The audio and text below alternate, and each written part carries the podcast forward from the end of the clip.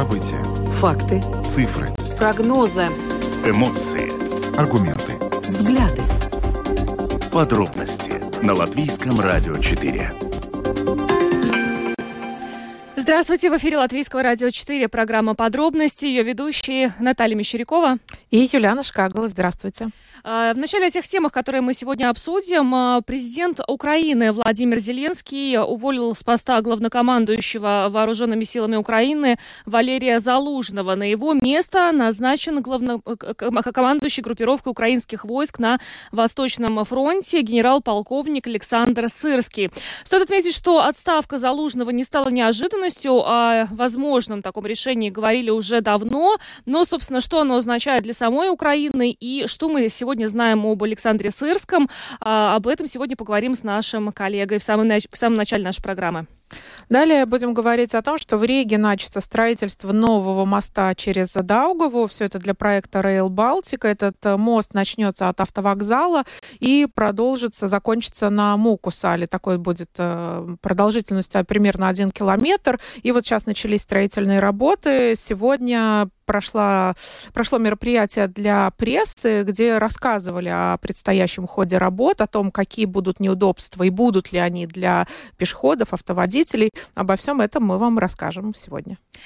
А, также через а, уже менее чем через час а, завершается подача списков кандидатов на выборы в Европарламент. И буквально вот за несколько минут до нашего эфира в Центральной избирательной комиссии нам подтвердили, что списков 16. Таким образом, 16 политических сил будут в Латвии участвовать в этих выборах. Какие там есть сюрпризы и ожидается ли ожесточенная борьба? Сегодня обсудим эту тему также в нашей программе. И в завершении будем говорить о случае, о статье, которая была опубликована на сайте Латвия Савиза в декабре 23 года. Ее автор Арман Спучи, он писал о школах нацменьшинств и активно использовал э, в своем материале образ свиней и производные от этого слова. Э, служба госбезопасности в этой статье признаков преступного деяния не усмотрела, но наш коллега, журналист РусЛСМ Алексей Дунда подал заявление в Латвийский совет по этике, и вот э, совет по этике вынес э, свой э, вердикт этой статьи, однозначную оценку, то, что она нарушает кодекс этики. И сегодня с Алексеем Дундой, с автором вот этого заявления, мы будем обсуждать эту тему. Видеотрансляцию нашей программы смотрите на странице LR4LV, на платформе RusLSM.LV, в Фейсбуке на странице Латвийского радио 4, на странице платформы RusLSM, а также на YouTube-канале Латвийского радио 4. Ну а теперь обо всем по порядку. Подробности прямо сейчас. Сразу говорим о главной новости э, прошедших, наверное, суток. Э, президент Украины Владимир Зеленский уволил с поста главнокомандующего Вооруженных сил Украины Валерия Залужного. На его место назначен э, генерал-полковник Александр Сырский. Как уже вначале мы отметили, решение отправить в отставку Залужного не стало неожиданностью. Уже на прошлой неделе появлялись информация, появлялась информация, которая позже опровергалась Министерством обороны Украины о том, что такое решение уже принято. Но, собственно, сейчас более подробно об этом поговорим с Русланом Бортником, директором Украинского института политики, который с нами сейчас на видеосвязи. Руслан, рады вас приветствовать. Добрый вечер. Здравствуйте, коллеги. А, Руслан, ну, действительно, наверное, и для вас не стала неожиданностью новость об отставке Залужного, но все-таки, э, если мы э, немножко, скажем, отмотаем время назад, э, можно ли говорить о том, что эта отставка была неизбежной? Я не скажу, что она была неизбежной. Это отставка, потому что с профессиональной точки зрения, с управленческой точки зрения, Залужному мало что можно предъявить. А, вооруженные силы Украины при Залужном а, не продемонстрировали результат, на который никто практически в мире, да и в самой Украине не рассчитывал. На начальной фазе войны, когда российская армия вторглась в Украину, мало кто рассчитывал, что Украина продержится долго не говоря уже о том, что она будет способна эффективно воевать, освобождать оккупированные территории, и поэтому э, в этой части к Залужному не может быть претензий. Или эти претензии могут быть иметь только, знаете, какой-то узкопрофессиональный характер. Э, конечно, прекрасно понимаем, что это, э, это при Залужном. Это не, не, не, не только благодаря Залужному, это действия многих офицеров, командиров, солдат, самого общества в совокупности дают вот такой эффект. Э, мне кажется, что все же увольнение Залужного, главная причина этого увольнения, они кроются более в кризисе доверия между Залужным и Зеленским. Вот, условно говоря, главнокомандующий вооруженными силами Украины потерял доверие верховного главнокомандующего. Этот кризис доверия кроется, в свою очередь, в двух факторах. Во-первых, э, в политической конкуренции. Сегодня рейтинги и уровень доверия к Залужному выше рейтинга и доверия к Зеленскому в Украине. А все равно рано или поздно в Украине случатся выборы, и понятно, что действующему президенту э, пригревать своего оппонента, создавать ему условия для будущего своего же поражения на выборах, наверное, не очень хочется. И во-вторых, это более стратегический фактор, это разность оценки ситуации на фронте. Залужный очень осторожный, э, Залужный очень взвешенный генерал, э, который действует по принципу «семь раз отмерь, один раз отрежь». И публикация Залужного о том, что война находится в тупике, ну и, соответственно, необходимо переходить к стратегической обороне, они резко контрастируют с оценкой, которая дается сегодня президентом Украины – и его командой, которые говорят, никакого тупика нет, необходимо продолжить наступательные действия с целью освобождения всей территории Украины. Понятно, что тут есть политические мотивы. Тупик – это неудача для политиков и удача для военных, если учитывать потенциалы соотношения сил. Но вот эта разность оценки, которая при, привела к такой дискуссии бурной, публичной и внутри Украины, а главное, что в западных медиа – в дискуссии через засобы э, массовой инфо... средства массовой информации. Мы видели публикации Залужного, публикации Зеленского на, на эту тему. Э, это тоже такая стратегическая причина, почему Залужного уходит. Обращаю внимание, что Залужный не ушел, а его именно уходят. Залужный так и отказался писать заявление об отставке, о, его увольняют э, решением президента.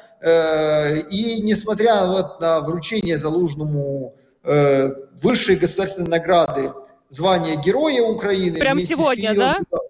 Да, да. Э, я не считаю, что это хороший жест, смягчающий жест, жест, направленный на обеспечение лояльности залужного будущего, э, в будущем. Но я не думаю, что кризис в оценках, кризис в отношениях между командой Зеленского и командой Залужного таким образом полностью завершен. Руслан, вот вы сказали, что Сырскому характерно семь раз отмерь, один раз отрежь. Залужному. Залужному. Залужному. А что характерно Сырскому? Какой тактики от него ждать теперь? А, а, знаете, мой дед, э, ветеран Второй мировой войны, он когда-то рассказывал, что когда Жуков приезжал на фронт, то они доставали чистое белье. Я спрашивал, для чего? Он говорит, умирать собирались, потому что Жуков на фронте это означает э, новое наступление. А Сырского тоже, насколько я понимаю, мясником называют, да? Сырский в чем-то похож. Сырский более, э, более э, склонен к более агрессивным ведениям войны, более широким наступательным операциям. Сырский э, больше склонен к большему риску, к использованию людей в качестве ресурса. Сырского, вот когда Сырский приезжает на фронт, то украинские военные тоже достают чистое белье, понимают, что придется идти в наступление. Э, и ну, я утрирую, конечно, но в этом, но в этом разница, огромная разница между Сырским и Залужным. Э, поэтому от Сырского ждут новых наступательных операций, конечно, которые будут вести к росту потерь. Военные относятся к Сырскому, в принципе, с, и с уважением, с одной стороны, с другой стороны, они боятся – Э, армии при Сырском, боятся того, что им придется рисковать жизнью э, намного больше.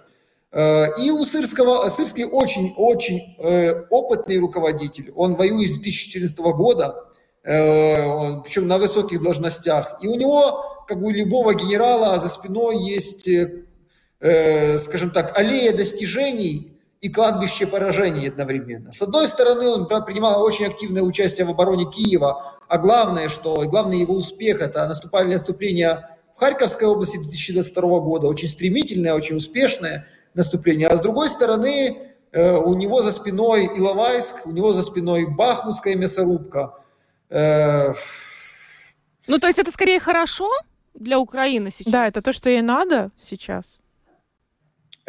Понимаете, я ответ на этот вопрос могу дать только если я знаю, какие ресурсы есть в Украине. Если в Украине есть достаточные ресурсы, тогда наступательная стратегия имеет смысл. Если ресурсы ограничены, то наступательная стратегия может привести к катастрофе. Мы не знаем. Военные относятся к Сырскому хуже, нежели к Залужному. Военные в основном считают, что это изменения, изменения эти не идут, э, не, не, неправильно происходят. Э, ну, а так покажет время. Кроме того, Сырский очень лояльный к офису президента. Он не может быть политическим конкурентом для Зеленского. Э, он как бы из-за из более сложной личной истории, родня в России проживает, мама, папа Сырского живут в России до сих пор. Э, причем такие являются сторонниками российской власти э, яркими. Э, ну, Сырский практически не разговаривает на украинском языке, плохо его знает, ему надо его учить еще.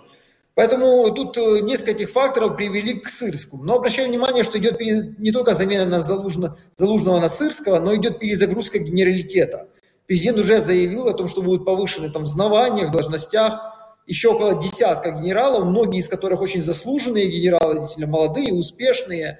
Уже уволен начальник генерального штаба, прошла руководство, смена руководства э, сухопутными силами. Скорее всего, будет просто перезагружен весь генеральский корпус, оттуда уберут сторонников Залужного, ну и тех людей, которых в офисе президента считают не совсем лояльными.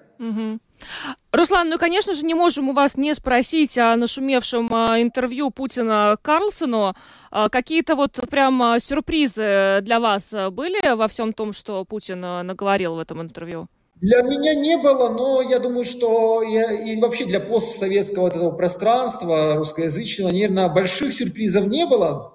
Было много интересных моментов, но больших сюрпризов не было, поскольку это интервью было не для нас всех оно было ориентировано прежде всего на англоязычную аудиторию, республиканцев и вообще американскую аудиторию в США. Поэтому это был такой э, консолидированный, скажем, тезисник цитат и позиций российского руководства и Путина для американской и западной аудитории для которой все же раньше не, имела, редко имела возможность полностью посмотреть вот, в эту консолидированную позицию. И самого важного, чтобы я отметил, это то, что Путин пытался показать, что он действует рационально, исходя из своей логики, и что Россия готова идти на переговоры, договариваться, лишь бы было с кем. Э, раньше не удалось договориться, потому что Запад или не хотел договариваться, или когда договаривался, нарушал свои э, данные обещания, но Россия готова договариваться и снимает с себя ответственность за дальнейший ход войны, потому что она готова достигать мира. Это главный посыл, который пытался Э, президент России сегодня донести, прежде всего, до американских, до американской аудитории. Угу.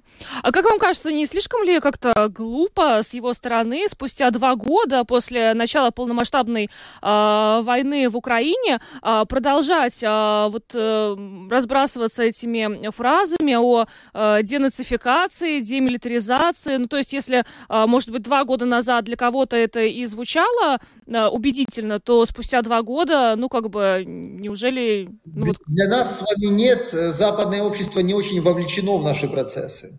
Для них много из того, что сказано, будет в новинку. Я более чем уверен. Вы знаете, сам, я вам просто один небольшой пример приведу. Обратите внимание на самого Такера Карлсона, который является очень зубастым, агрессивным журналистом. Но он выглядел, выглядел достаточно серо, подавленно при Путине. Но его уже раскритиковали за то, что он, э, собственно... А знаете почему? Не потому, что он боялся Путина, а потому, что уровень компетентности знание исторических, политических процессов вот на этом пространстве в Восточной Европе не позволяет ему вести агрессивную дискуссию с Путиным. Мало знаний. Поэтому, поэтому и был выбран, кстати, Карлсона, не, не CNN или BBC, потому что редакции, например, этих СМИ при поддержке политических консультантов, при поддержке спецслужб, давайте откровенно говорить, могли подготовить очень острые и очень точные вопросы. А Такер Карлсон просто он не может ухватить эти нити, в силу того, что он не знает истории, многообразия истории э, Восточной Европы, Северной Европы, не может э, поймать на противоречиях и э, российского лидера. Угу. Вот, э, вот почему оно так получилось. Это не для нас было. Для нас это обыденное интервью. Э, но с учетом аудитории Такера Карлсона, огромной аудитории, и выборов в США, где один из кандидатов как раз выступает за, за, за достижение мира, обещает 24 часа э, завершить войну, то для них, конечно, это интервью подарок, и для них это почва для обсуждения. Ну, про нас, кстати, тоже что, кое-что было. Он сказал, например, что он не собирается нападать на Латвию, на Польшу.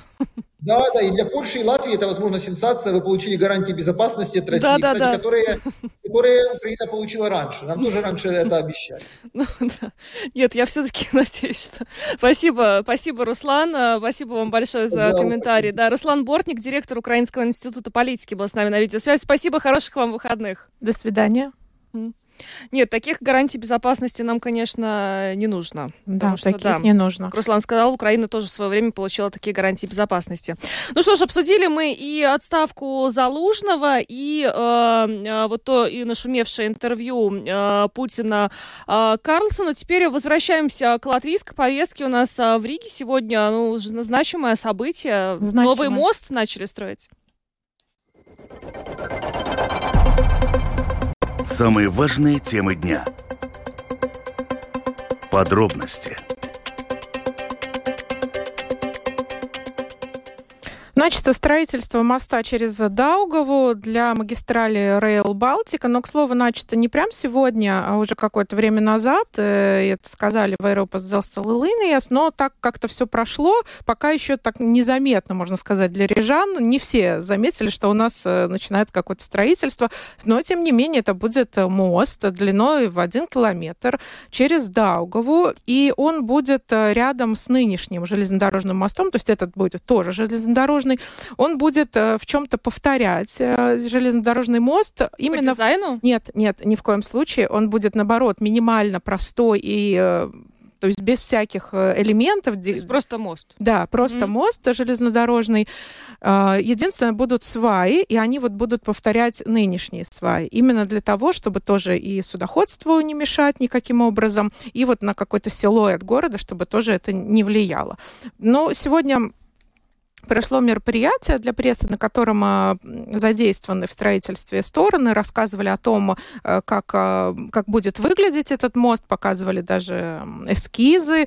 Э, Действительно, такой мост э, никакой, может быть, эстетической ценности не представляет. Он выглядит просто очень легко, воздушно. Вот как можно себе представить обычный мост? Мгм. Э, Не знаю, как э, бо- бортики и вот саму дорогу. Ничего, никакой красоты в этом не увидеть, но может это и хорошо, потому что ну, мы привыкли к какому-то образу города. Панораме Риги, Да, и он, не будет... Он не э, будет мешать. Но, тем не менее, он вот будет соединять автовокзал, пройдет через улицу Маскова с набережную, дальше Затюсала и Мукусала, и еще улица Елговас. То есть все вот это планируется построить. Э, 15 пролетов, и длина, я сказала, один километр, но ширина чуть меньше. Как думаешь, какая ширина у моста? Чуть меньше. Ну, ну, Ну, слушай, ничуть, ничуть. Хорошо, а, Меньше, ну я меньше. представляю мост, то есть э, по нему пойдет э, поезд а в одну сторону, в другую сторону. Да. Плюс э, э, будет велодорожка, по-моему, на этом мосту, да, потому что сейчас уже Рига со своей стороны построила э, вот этот вот пешеходный мост, по которому и велосипедисты смогут, и он будет э, как бы прикреплен к этому железнодорожному мосту, который пойдет через Даугаву. Ну, не знаю, ну 30 метров пускай в ширину. Ну, Почти в два раза меньше, 17. А все почему? Такой узкий.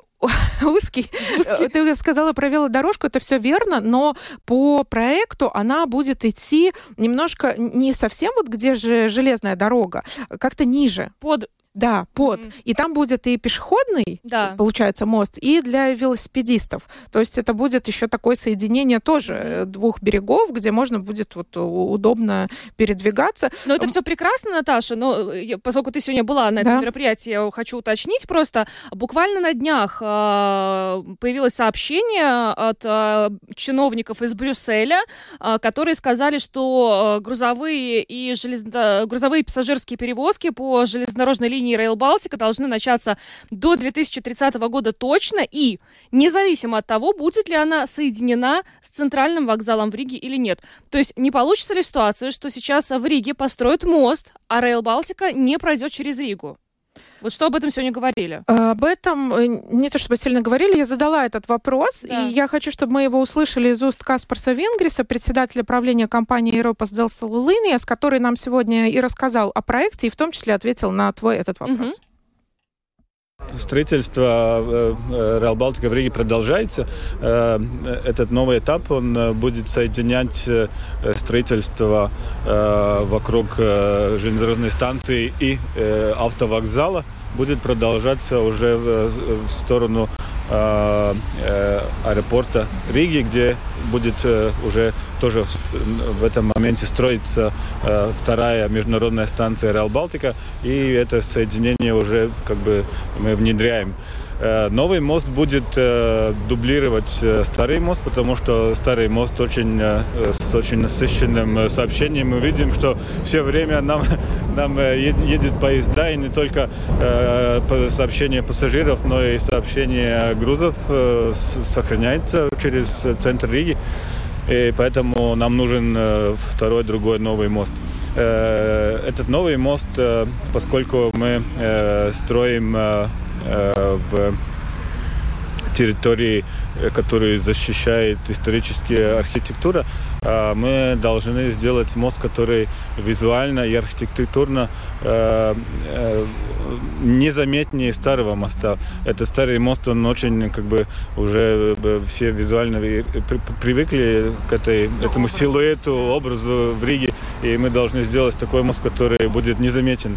И, и поэтому он будет э, без э, всяких э, свай или таких э, элементов, элементов которые Э, э, делает его, ну, как бы, э, нестеспособным, mm-hmm. и поэтому он будет уникальный по этой технологии, что он будет очень, как бы, прозрачный, но, но конечно, ну, безопасный и, и функциональный. И, он, и, и каждая эта опора будет копировать опору э, старого моста, поэтому тоже и для сообщения по воде будет удобно и незаметно этот новый мост. И параллельно э, сообщению Э, поездов э, будет еще и э, дорога для эвакуации 3 метра шириной. И эту дорогу мы сможем использовать тоже для пешеходов и для велосипедистов. И то, что мы видим тут, этот, это рампа, которую Рижская дума построила, уже как бы соединяя инфраструктуру Риги с Рал Балтика, она будет уже соединяться. И такие же э, соединения с этим э, пешеходной дорогой будет и из э, Закисала, и Муксала, и тоже там дальше э, улица Елгаус, чтобы попасть уже ну, э, пешеходы и велосипедисты с левого берега э, Риги. Работы уже когда начнутся? С чем считаться пешеходом, обычным пользователем общественного транспорта? Какие-то ограничения, когда? Вот... Работы уже мы начали э, некоторое время, несколько месяцев э, с первой опоры у автовокзала. Даже никто не заметил, но, потому что самые, э, самые э, большие как бы неудобства для рижанин уже в прошлом. Э, э, как э, Рижская дума сделала часть своего проекта, улучшая очень значительно этот перекресток генерале Радзини Красмала. Э, и этот вход в автовокзал, он теперь намного удобнее, намного э, функциональный. И поэтому э, строительство этих новых опор и моста будет очень минимально утруждать рижанин, будет по по одной полосе закрыто, да. И, ну, и если там более э, значительные неудобства только ночью или, или, или в выходных, чтобы ну, не было таких... Э, э, недавнее заявление чиновников из Брюсселя говорит о том, что дорога должна быть к 2030 году, и неважно, с Ригой или без. Но, тем не менее, мы строим. Не получится ли так, что мост для красоты... Ну, если нам предлагают вариант с Ригой или без, мы выбираем с Ригой и идем очень уверенно. Э, по, по, по, поэтапно э, и ну, внедряя этот вариант с Ригой. Потому что если ну, э, мы уже сделали столько много работы и инвестиций в Риге, мы не можем уже идти обратно. Но вы верите, да, в то, что все-таки конечный вариант будет со столицей? Да, конечно, потому что нам уже есть э, первое финансирование для начала работы. Э, тут э, в Риге для этого моста, который мы говорим, уже эти три первые опоры и, и, и сам, сам, сами элементы моста. И мы уже подали проект на следующий этап, который уже будет э, соединить этот мост э, с улицей Муксалы. И будем э, бороться за следующее э, тоже финансирование, чтобы соединить уже от э, э, Торника он этот промежуток с аэропортом. Удачи! Каспар Свингерс, председатель правления компании «Европас Делса Линес», рассказал нам о строительстве нового моста через Даугаву. Я лишь дополню э, денежный вопрос. Я думаю, многих интересует. На, Ну, пер- конечно. на первую очередь моста выделено 20 миллионов евро. Это Латвия выделила? Нет, нет, это деньги ЕС. Мгм. Но вообще вс- общее финансирование будет около 90 миллионов евро. А, То есть в первую очередь 20. Это три опоры, э, часть конструкции моста, еще какие-то расходы. Вторая очередь это 70 миллионов. Это уже строительная работа самого моста. То есть ну где-то 90 да, миллионов плюс э, э, расходы на стройнадзор, учет инфляции, тоже все это. Но 85% это будет финансирование ЕС, и вот оставшиеся ну, от 80 до 85 финансирование ЕС, так будет точнее сказать, и оставшаяся часть это латвийский бюджет. Мгм. Ну, конечно, масштабная стройка. Через сейчас 3-4 года, вот обещают за 3-4 года построить. полностью весь мост, да, да? да, так что Да, увидим. Потому что, я будет. читала, что вот этот э, первый этап, э, на который уже выделено финансирование, это три опоры, о которых ты говорила, а, их планируется построить э, фактически за год. Да, да, да? так и говорят такие И вот сроки. потом все остальное. То есть 3-4 года, и вот новый мост будет в Риге. Ну, да, интересно будет просто наблюдать, как этот мост будет вырастать над Потому что строить все-таки на реке, мне кажется, сложнее. И, э, знаю, я еще читала, что будут использованы э, при строительстве моста такие технологии, которые в Латвии при строительстве мостов до сих пор не использовались. Вот Что-то во- вот очень- воз- возможно. Я так не углублялась, не уточняла у специалистов, но будем смотреть, будут наверняка рассказывать. Вообще, конечно, не хочется торопить время, ну, никогда, да, но я когда смотрю вот все эти фотографии, как выглядеть будет, как должен выглядеть э, в конечном этапе вот весь этот проект Rail Балтика и все, что касается центра Риги, И все, Это- что касается аэропорта, да, да, это так красиво и так впечатляет, что хочется как будто бы, ну, с Уже одной там стороны, быть. приблизить этот срок, но, конечно же, пусть никуда не бежим, Да, но никуда не единственное, к следующей теме можем. Да, идем к следующей теме. Латвийское радио 4. Подробности Ну что ж, вот э, буквально через 25 минут официально уже завершится подача списков кандидатов на выборы в Европейский парламент. Выборы э, в Европарламент в Латвии пройдут э, 8 июня. Стоит отметить, что они будут проходить на протяжении нескольких дней. В каждой стране своя дата. Но буквально вот э, за несколько минут до программы мы нам подтвердили в Центральной избирательной комиссии, что э, в этом году э, в выборах в Европейский парламент от Латвии будут участвовать 16 э, списков э, политических э, партий. Все они уже опубликованы на сайте Центральной Да, и все избирательной комиссии. депутаты уже И известны. депутаты, и министры нынешние, Там кого- бол- всех мы видим. Много можно знакомых лиц найти, много, конечно, незнакомых. Э, Также интересно, что есть лица, которые мы, может быть, не ожидали увидеть в политике, да, тоже...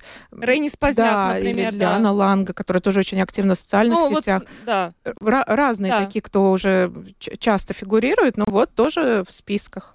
А, С нами сейчас на видеосвязи а, политолог Вейкас Политис. Добрый вечер, рады вас приветствовать. Labvakar, добрый вечер. Добрый вечер. Скажите, ну, э, для вас есть какие-то сюрпризы вот э, среди тех фамилий, которые мы сейчас э, наблюдаем на сайте Центральной избирательной комиссии, или, или нет? Все так и должно было быть? Как бы сюрпризов нету, но э, каким-то образом сюрпризом становится то, что множество микропартий э, участвует, и в них там э, бывшие политики из других партий, и в таком образе, да, есть какие-то сюрпризы, но я думаю, что это нормально. Так демократия э, э, вообще-то работает.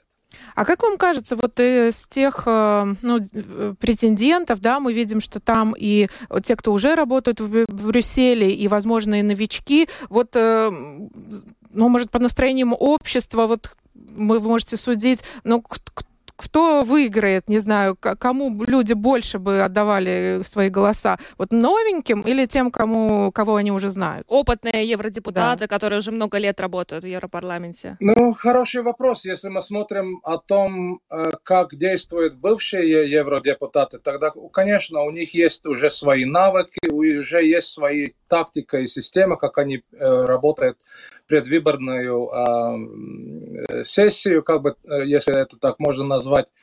Но здесь другая вещь, потому что да, в академических дебатах, если мы говорим о выборах на Европарламент, они называются как выборы второго сорта. И здесь, конечно, если мы думаем о том, кого мы посылаем из Латвии представлять нас в парламенте с большей чем 750 э, местами, тогда мы должны думать стратегически. И здесь, конечно, один отсчет у нас в Латвии то, что участвуют 16 партий, а другой мы должны думать, как работают так называемые паневропейские партии, как Народная партия Европы, как э, европейские социалисты, как бывшие э, либералы, называются Renew Europe, европейские консерваторы, европейские зеленые. И значит, если избиратели поймут, как эта система работает, тогда им будет легче свой выбор делать. Угу. Я у вас еще хотела вот о чем спросить. Мы видим э, в этих списках э, достаточно много министров э, нынешнего правительства и действующих депутатов Сейма.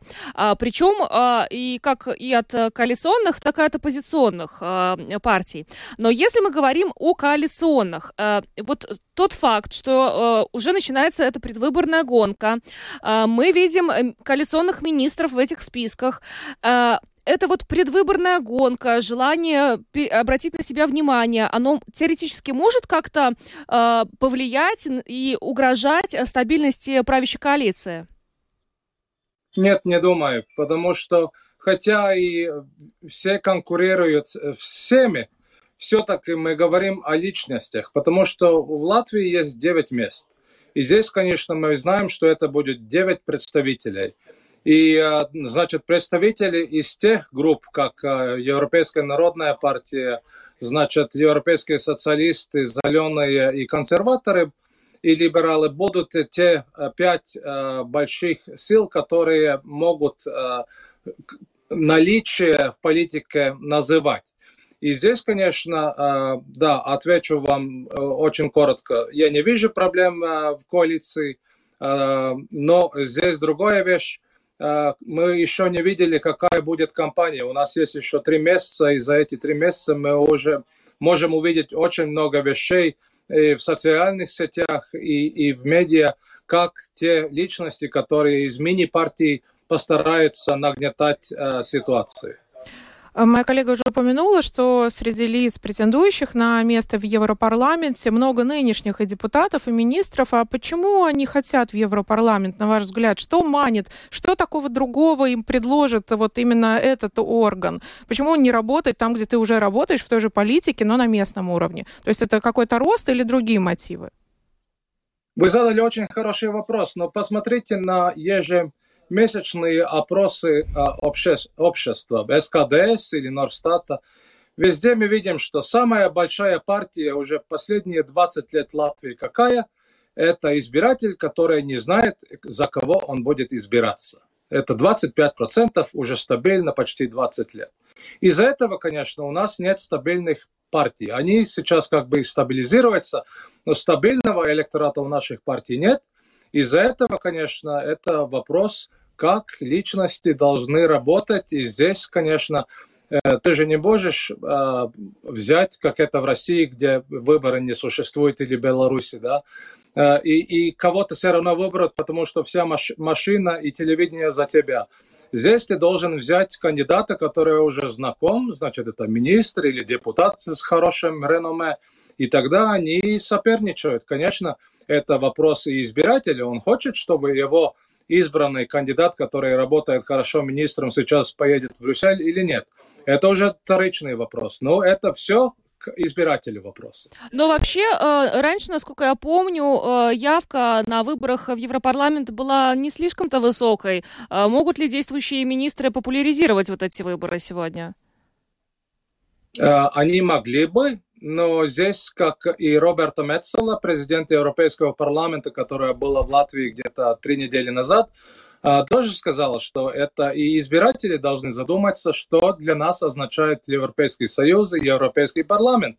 И здесь, конечно, если есть министры, которые своей э, предвыборной кампании будут от, э, работать с открытыми картами и э, все-таки за собой влиять, чтобы избиратели пошли на выборы, может быть, из 33%, как это было 5 лет назад, это поднимется где-то к 40% или как 48%, как это были последние выборы в всей Латвии.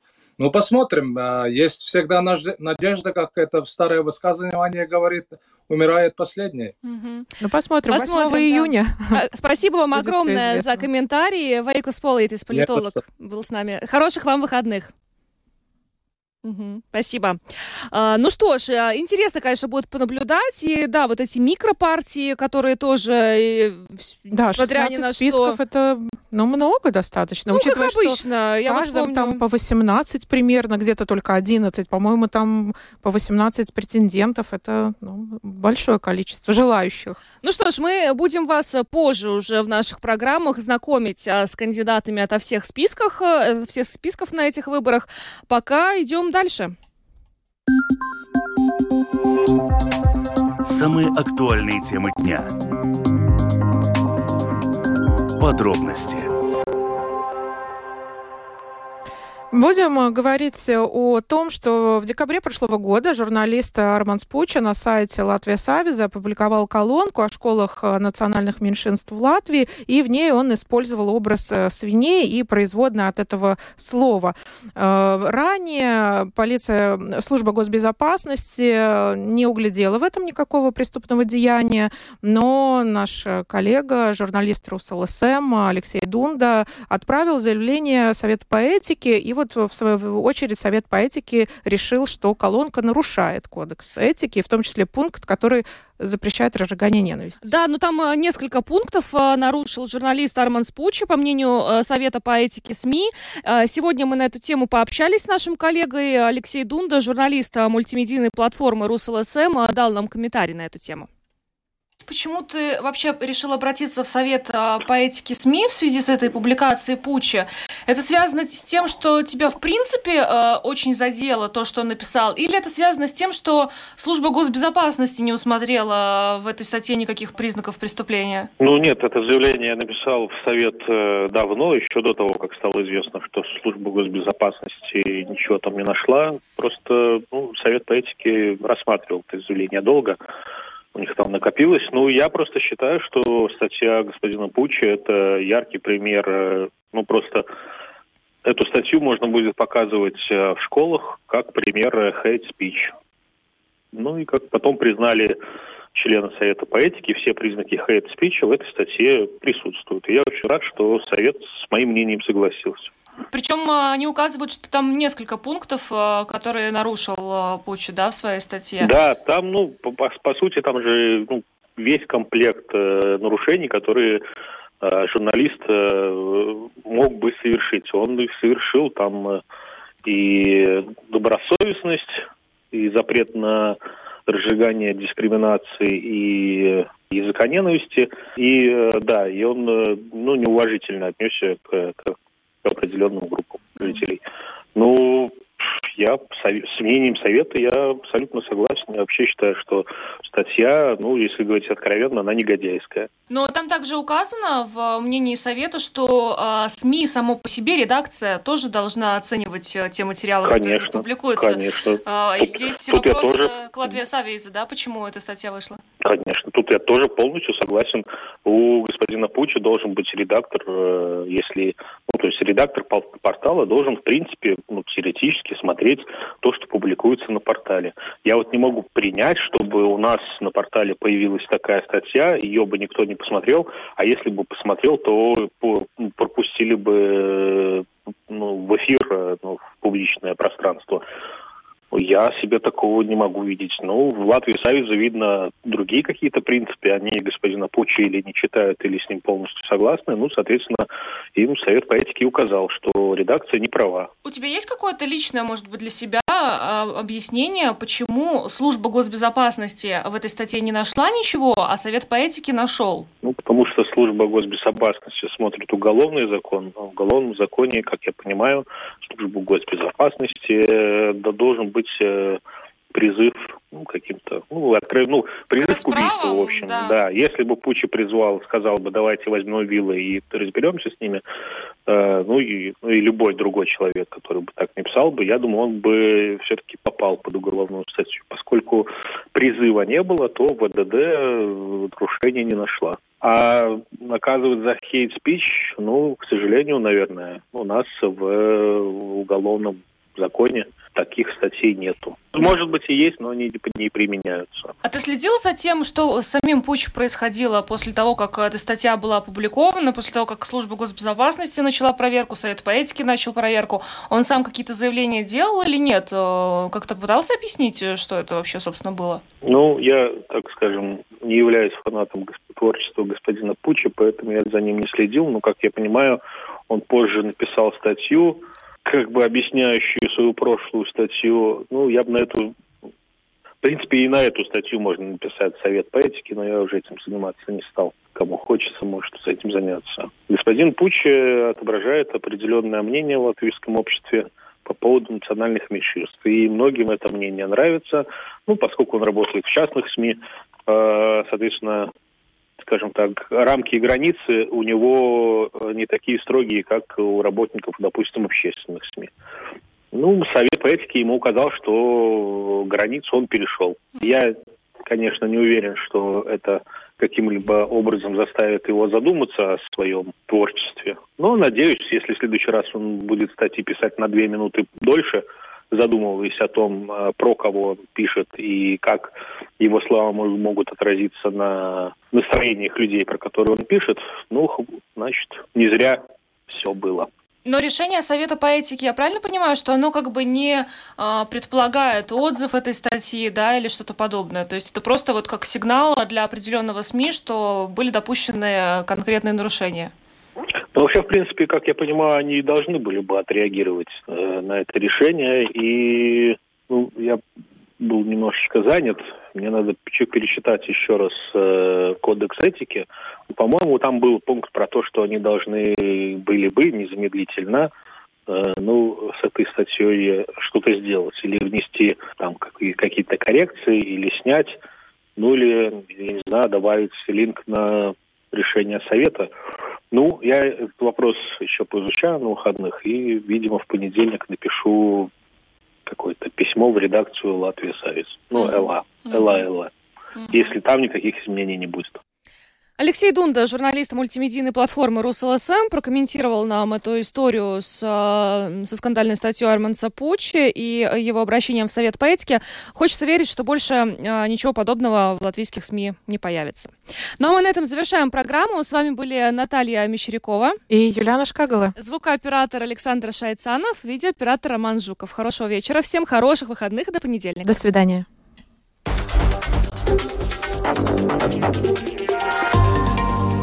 Латвийское радио 4. Подробности по будням.